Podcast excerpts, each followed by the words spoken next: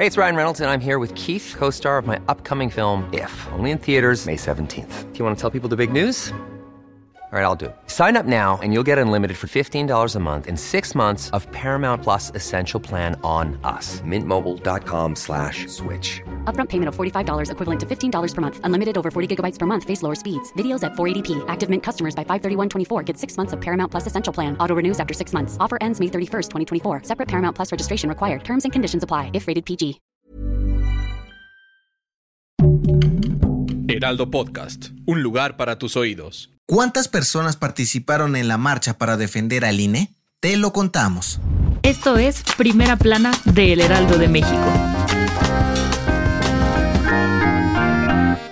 Bien dicen que sobre advertencia no hay engaño. Y luego de algunas semanas de tensión, este domingo 26 de febrero, miles de personas marcharon en la CDMX y otras ciudades del país para defender al INE y contra el famoso Plan B de AMLO. Por si no lo recuerdas, en noviembre del 2022 se llevó a cabo la primera edición de esta marcha para protestar contra la reforma electoral de López Obrador, que finalmente se rechazó, pero el Presi madrugó a todos presentando su plan B, con el cual busca reducir el personal del INE y desaparecer juntas distritales, entre otras cosas. Por ello, políticos de los partidos de oposición, ciudadanos, activistas y miembros de algunas organizaciones sociales se reunieron en el Zócalo Capitalino para exigir a los ministros de la Suprema Corte de Justicia de la Nación que se declare inconstitucional. Los oradores, el ministro en retiro José Ramón Cosio y la activista Beatriz Pajés pidieron a los ministros defender al INE y la democracia del país, pues aseguran que es una reforma disfrazada para descabezar al órgano electoral y así facilitar el camino hacia una dictadura. Además, hicieron un llamado a los presentes a crear un frente ciudadano para evitar que Morena gane la elección presidencial en 2024. De acuerdo con los organizadores, la marcha reunió a más de 500.000 personas tan solo en la capirucha, pero, según el gobierno capitalino, la cifra oficial fue de 90.000 participantes vestidos de blanco y rosa. Gracias por escucharnos. Si te gusta Primera Plana y quieres seguir bien informado, síguenos en Spotify para no perderte de las noticias más importantes.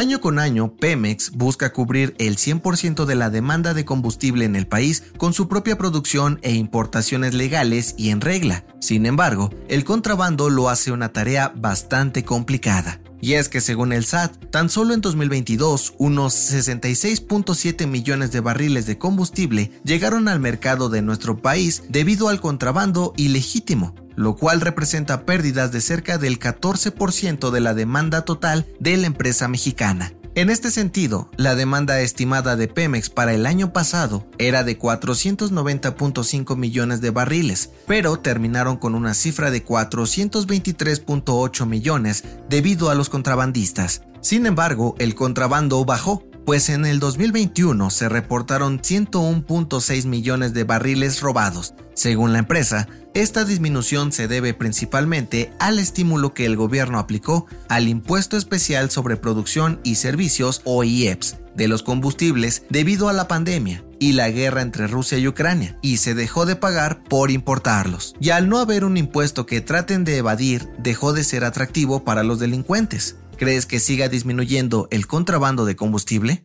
En otras noticias, la Fiscalía General de la República inició un procedimiento penal en contra del juez Omar Paredes Gorostieta por haber cancelado el proceso contra Rosario Robles, a quien se le investigaba por la estafa maestra. El magistrado es señalado por considerar que los actos cometidos por la ex secretaria de Desarrollo Social no constituían un delito. En noticias internacionales, el presidente de Rusia, Vladimir Putin, acusó a la OTAN de participar indirectamente en la guerra al suministrar millones de dólares y armas para defender a Ucrania, por lo que aseguró que también son responsables de los crímenes que se han cometido en el campo de batalla. Y en los deportes, cambio de aires. De acuerdo con medios internacionales, el AC Milán y el Inter de Milán de la Serie A están interesados en contratar a Guillermo Ochoa de cara a la siguiente temporada debido a sus buenas actuaciones con el Salernitana. El dato que cambiará tu día.